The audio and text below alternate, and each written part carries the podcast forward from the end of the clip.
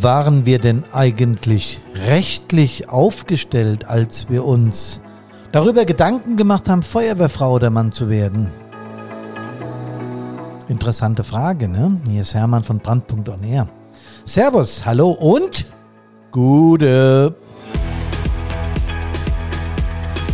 Podcast Nummer 226 vom Einsatzleben Podcast von Brandpunkt das optimale Feuerwehrmitglied. Körperlich und geistig fit. So steht's im Gesetz.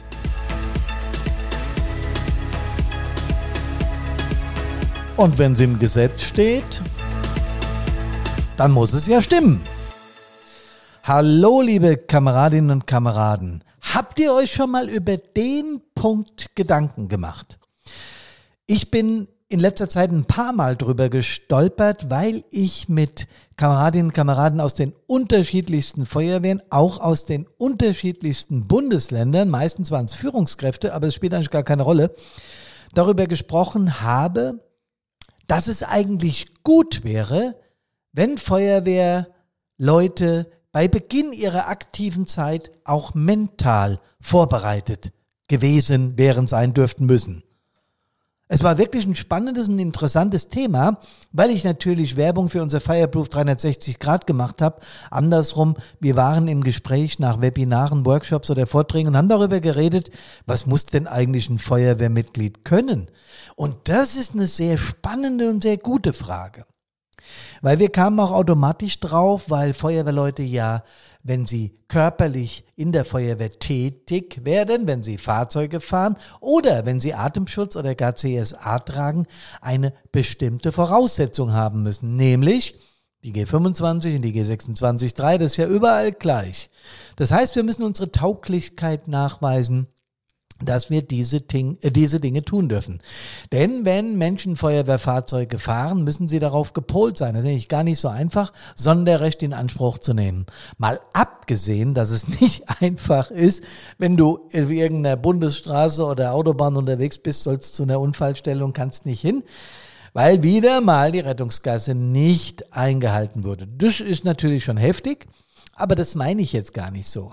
Diese Eignung, ein Feuerwehrfahrzeug führen zu können, zielt natürlich, natürlich auch darauf ab, dass wir ja unter einem gewissen Stresspegel, unter einer Anspannung zur Einsatzstelle müssen und das sehr schnell. Und wenn dann unterwegs noch ein Funkspruch von äh, den Sunnis kommt, äh, gebt mal Gas hier, der ist massiv eingeklemmt, dann macht das die ganze Sache natürlich etwas stressig. Und natürlich bekommen Feuerwehrleute, wenn sie ähm, Feuerwehreinsatzfahrzeuge fahren müssen Unterweisungen und müssen auch nachweisen, dass sie einen Führerschein haben. Das ist ja ganz logisch, äh, je nachdem, bis welche Tonnage sie fahren dürfen.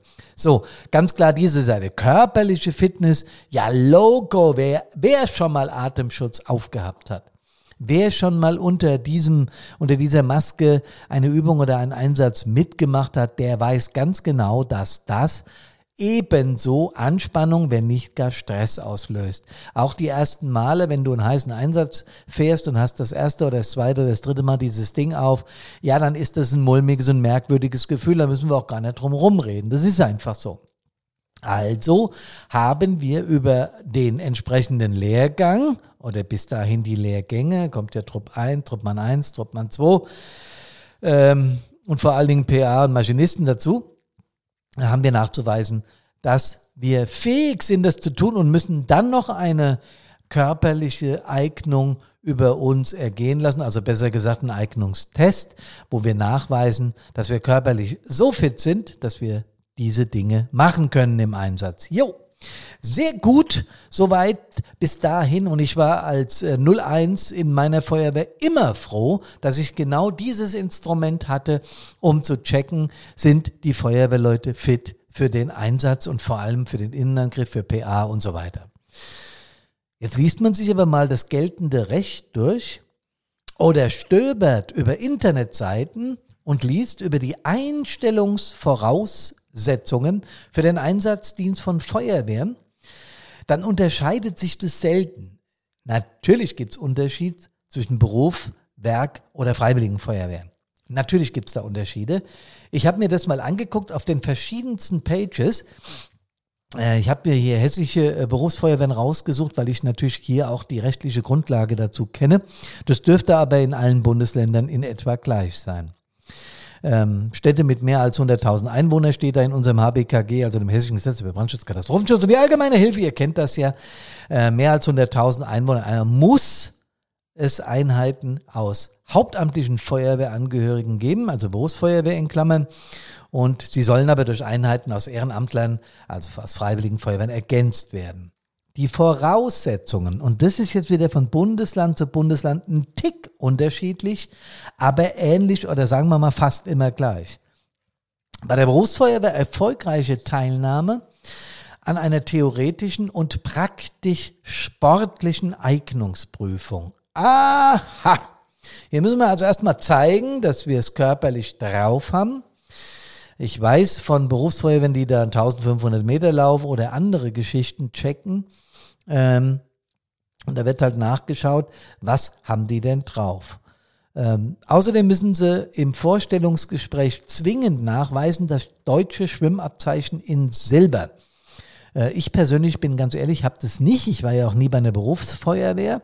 Ähm, ich habe trotzdem versucht, mich als freiwilliger Feuerwehrmann äh, natürlich körperlich fit zu halten, ganz klar. Aber äh, bei der Berufsfeuerwehr hier in Frankfurt und auch in Wiesbaden und woanders muss das vorgelegt werden. Okay. Dann, was ich gerade erzählt habe, Berufsfeuerwehr, das gilt auch für die Freiwilligen, gesundheitliche Eignung, unter anderem uneingeschränkte Atemschutztauglichkeit, da darf keine Einschränkung bei sein bei der BF, und Eignung für den Führerschein der Klasse CE. Klar, ist sinnig, wenn man bei der BF ist, muss man auch fahren können, ne? und auch die Großen.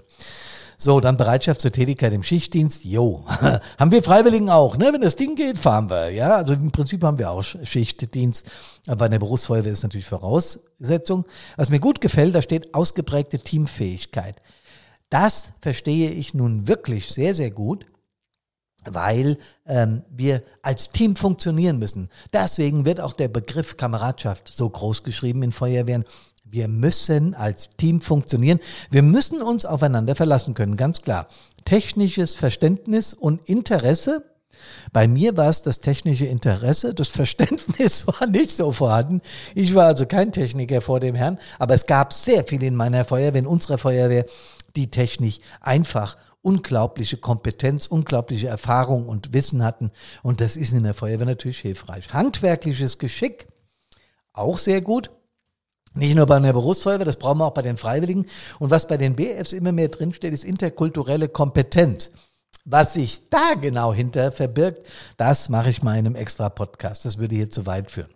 Wenn du aber jetzt in der Berufsfeuerwehr oder auch in der Werkfeuerwehr eine höhere Laufbahn willst, also Führungskraft da werden willst, brauchst du äh, zumindest in Frankfurt, ich glaube, das in anderen BFs genauso, einen abgeschlossenen Master oder einen gleichwertig anerkannten Studiengang für Feuerwehrdienst, für Feuerwehrtechnischen Dienst geeignetes Studienfach, zum Beispiel Bauingenieur, Maschinenbau, Elektrotechnik, Chemie, Sicherheitstechnik, Medizin oder andere Eignungen, die bei Beginn der Karriere von den äh, Leitungskräften der Berufsfeuerwehr abgefragt werden. Das ist schon eine andere Hausnummer, wenn du da in Führungs- Dienst willst, da musst du schon etwas anderes drauf haben. Jo, und dann äh, brauchen die bei der BF äh, und auch bei Werkfeuerwehr noch eine erfolgreiche Teilnahme, das habe ich aber schon gesagt, theoretisch, praktisch und sportliche Eignungsprüfung und so weiter. Und das Höchstalter für Führungskräfte im Berufsfeuerwehren ist 40. Auch äh, finde ich auch ein bisschen merkwürdig, weil erfahrene Feuerwehrleute gibt es durchaus auch mit 42 oder 45, aber es ist da halt so. Ja, bei Werkfeuerwehren gibt es nochmal, je nach Werkfeuerwehr, ein bisschen unterschiedliche Geschichten. Wenn eine Werkfeuerwehr äh, für, für eine spezielle, also sagen wir mal, metallverarbeitende Betrieb oder chemische Industrie oder so, dann ist da noch mal, sind da nochmal andere Voraussetzungen abgefragt. Aber das ist so ungefähr, was die BF voraussetzt. Ich habe da nur einmal was von Theorie gehört. Da werden auch bestimmte Dinge abgefragt. Ich kenne diese Tests. Aber schauen wir uns nochmal die Freiwilligen an. In unserem Gesetz HBKG steht drin, also hier das hessische Brandschutz- und Hilfeleistungsgesetz, die ehrenamtlichen Feuerwehrangehörigen dürfen nur Einsatzdienst leisten, wenn sie hierzu geistig und körperlich in der Lage sind. Sie haben sich auf Aufforderung der Gemeinde einer ärztlichen Untersuchung zu unterziehen. Aha. Also, wir müssen, wenn wir aktiv werden wollen, in der Feuerwehr geistig und körperlich in der Lage sein. Über die körperliche Fitness, G26.3, äh, diese Geschichten und äh, auch verschiedene Sportübungen haben wir bei uns in der Feuerwehr immer gemacht. Musste dann der Chef ablesen, hat er es drauf oder hat er es nicht drauf? Das kann man auch in, in, in, in den, in den Feuerwehrsoftwaren, die es gibt, in irgendeiner Form festhalten. Was ich mich aber willkürlich frage, wenn ich dieses Thema höre, wie wird denn die geistige Fähigkeit getestet? Was machen wir dazu? Fragen wir einfach ein paar Allgemeininformationen ab oder schauen wir auch tatsächlich, ist er mental oder sie in der Lage, diese Geschichten, die wir als aktive Feuerwehrleute in Feuerwehren erleben, auszuhalten? Und dann habe ich mir mal Dutzende Pages angeguckt von Feuerwehren. Hier in Hessen, aber auch darüber hinaus in anderen Bundesländern. Und bei manchen ist es ein bisschen expliziter beschrieben, was die können müssen. Und bei manchen, jo, gar nicht. Ja, kann aber auch sein, dass das nur auf der Page nicht existiert, dass die das äh, intern in einem Paper abgelegt haben oder so. Kann alles sein, weiß ich nicht. Aber ich habe mir mal ein paar Feuerwehren rausgesucht und habe mal die genommen, wo die Dinge gleich sind. Stressresistenz steht da drin. Gute körperliche Verfassung, hohes Reaktionsvermögen, Teamfähigkeit, das hatten wir vorhin schon. Einsatzbereitschaft, jo, das ist klar. Hohes Verantwortungsbewusstsein, motivierte Einsatzbereitschaft. Das habe ich auch noch nicht gehört, aber ist cool. Und dann gibt es noch Feuerwehren, da steht drin, für die Aufnahme in freiwilligen Feuerwehren ist an folgende Voraussetzungen geknüpft. Das haben die dann aus der Feuerwehrsatzung rausgenommen. Mindestens 17 oder 18 Jahre alt, das ist in Bundesländern unterschiedlich. Wenn Sie jünger sind, können Sie in der Jugendfeuerwehr mitarbeiten. Das erscheint logisch über eine gute körperliche und geistige Konstitution verfügen. Da haben wir wieder diese geistige Konstitution. Sich zu längeren Dienstzeiten bereit erklären, jo, dürfen nicht gegen bestimmte Straftatbestände des Strafgesetzbuches, zum Beispiel Brandstiftung, verstoßen haben. Auch das klingt sehr logisch. Und es gibt sie tatsächlich, die Fälle, wo auch wir in den Feuerwehren mal einen Brandstifter in den eigenen Reihen hatten. Das ist genauso, wie es bei der Polizei mal selten, aber doch einen Verbrecher gibt. Oder, oder, oder. Das ist auch überproportional oder proportional nicht äh, äh, anders als zum, Normal, äh, zu der, zum Normalanteil der Bevölkerung. Aber es wird natürlich äh, hochgejatzt von Presse, von Öffentlichkeitsarbeit, wenn sowas tatsächlich mal vorkommt. So, jetzt aber zurück zu unseren Voraussetzungen, um in der Feuerwehr aufgenommen zu werden. Über die Aufnahme neuer Feuerwehrleute entscheidet in jedem Einzelfall der Kommandant der örtlichen Feuerwehr. Dieser prüft auch die körperliche und geistige Eignung der Bewerber. Das habe ich jetzt aus einem anderen Bundesland, das merkt ihr schon an dem Begriff Kommandant. Sowas ist auch ganz häufig in der Feuerwehrsatzung des Ortes geregelt, wie das abzulaufen hat. Und ich habe mir auch da ein paar angeschaut und kenne ja auch meine eigene von früher. Und da steht, entweder der Feuerwehrausschuss entscheidet oder der Beauftragte der Führung oder die Führung selbst. Also bleibt da auch die Verantwortung kleben, wenn mal irgendwas ist. Wenn jemand nicht mehr körperlich geeignet ist, dann merken wir das relativ schnell. In der Regel kommen dann die Leute auch und sagen, hier du, ich habe mir das Bein gebrochen, um jetzt mal einfach ein Beispiel zu nennen. Oder aber ich darf nichts mehr heben, ich darf auch kein PA mehr tragen, weil ich es im Kreuz habe, da ist irgendwas kaputt. Das liegt ja auch in deren Interesse und dann werden die das auch sagen. Und wenn wir es merken und sie es nicht sagen, dann müssen wir da als Führungskräfte drauf eingehen, müssen sagen, pass mal auf, was hast du denn mit deinem Kreuz? Ist da irgendwas? Aber bitte unter vier Augen, ja. Ähm, seh mal zu, dass wir da, äh, dass du das wieder verbesserst, weil sonst kannst du kein PA tragen, kannst natürlich auch keinen Innenangriff machen und so weiter und so weiter.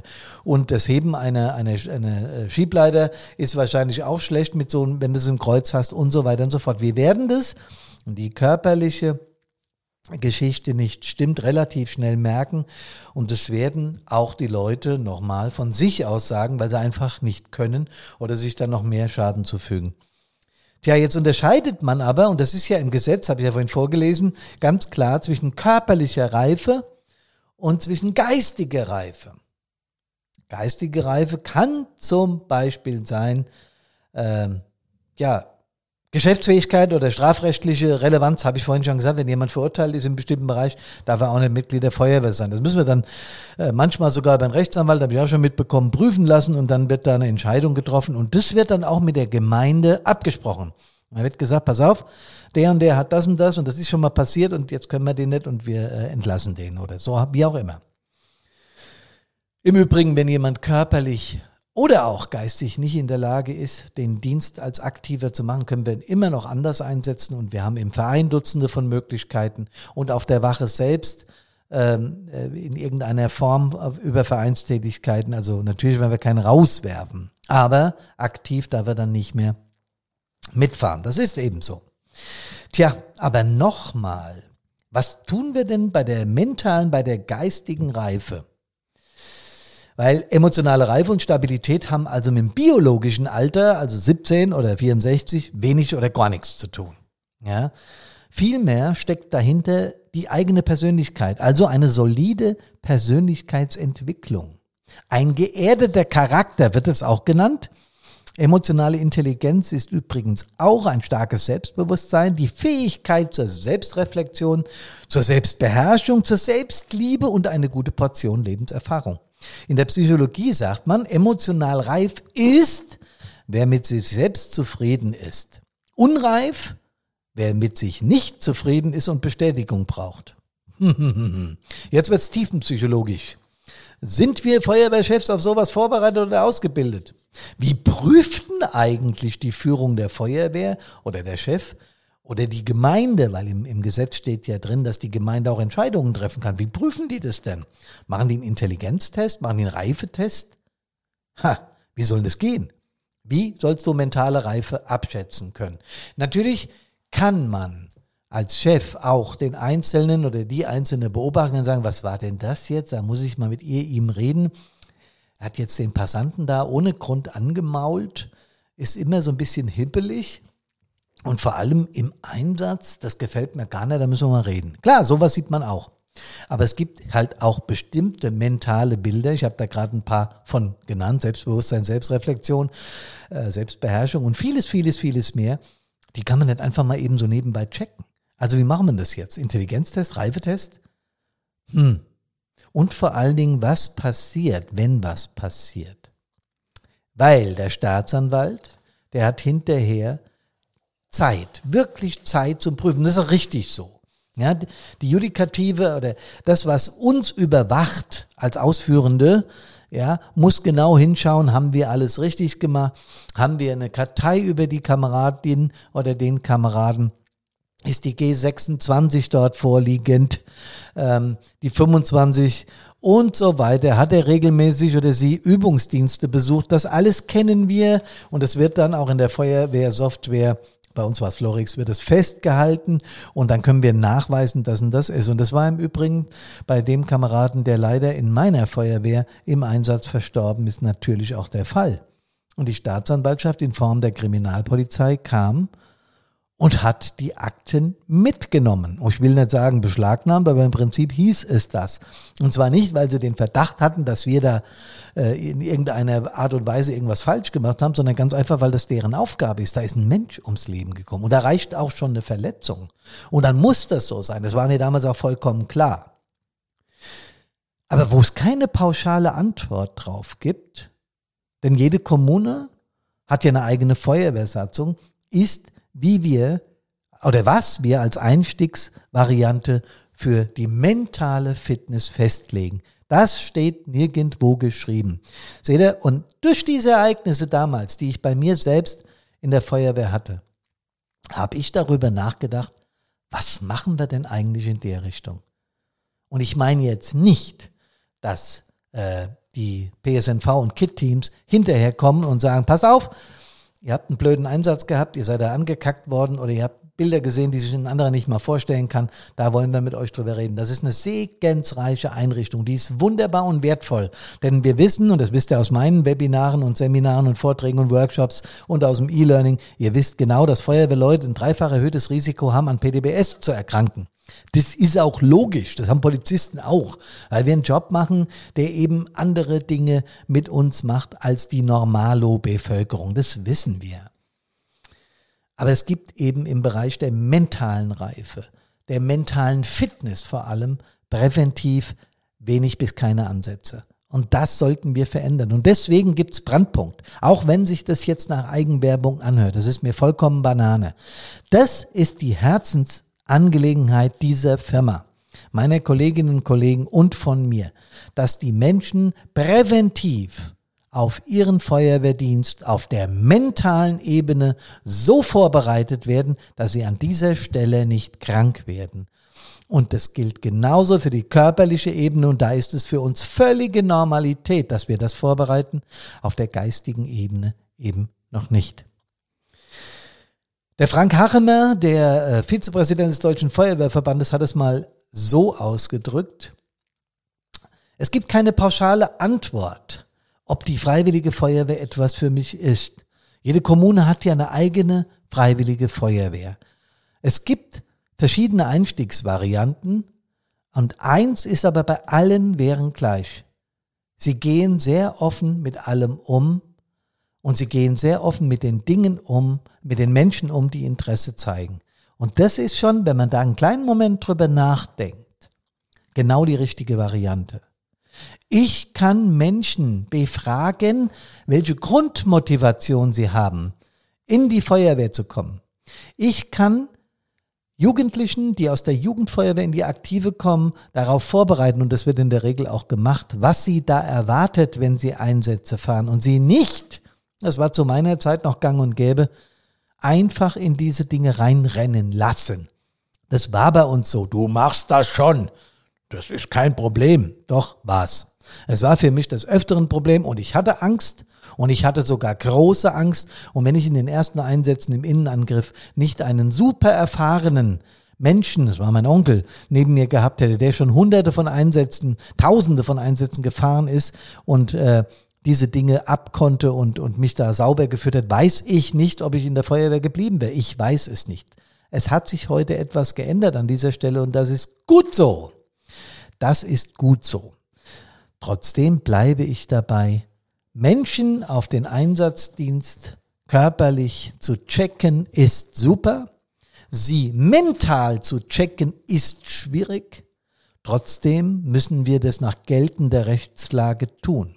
Und da das eben schwierig ist, Kameradinnen, Kameraden, gibt es die Möglichkeit, sie präventiv auf das, was sie im Feuerwehrdienst erwartet, vorzubereiten.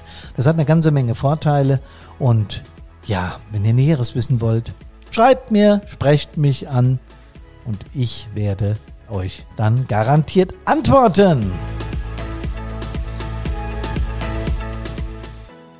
Kommt gefälligst gesund an Körper, Geist und Seele aus allen Einsätzen wieder nach Hause checkt euch gegenseitig in kameradschaftlicher Hinsicht, ob ihr dem Dienst der Feuerwehr gewachsen seid. Servus, hallo und Gude.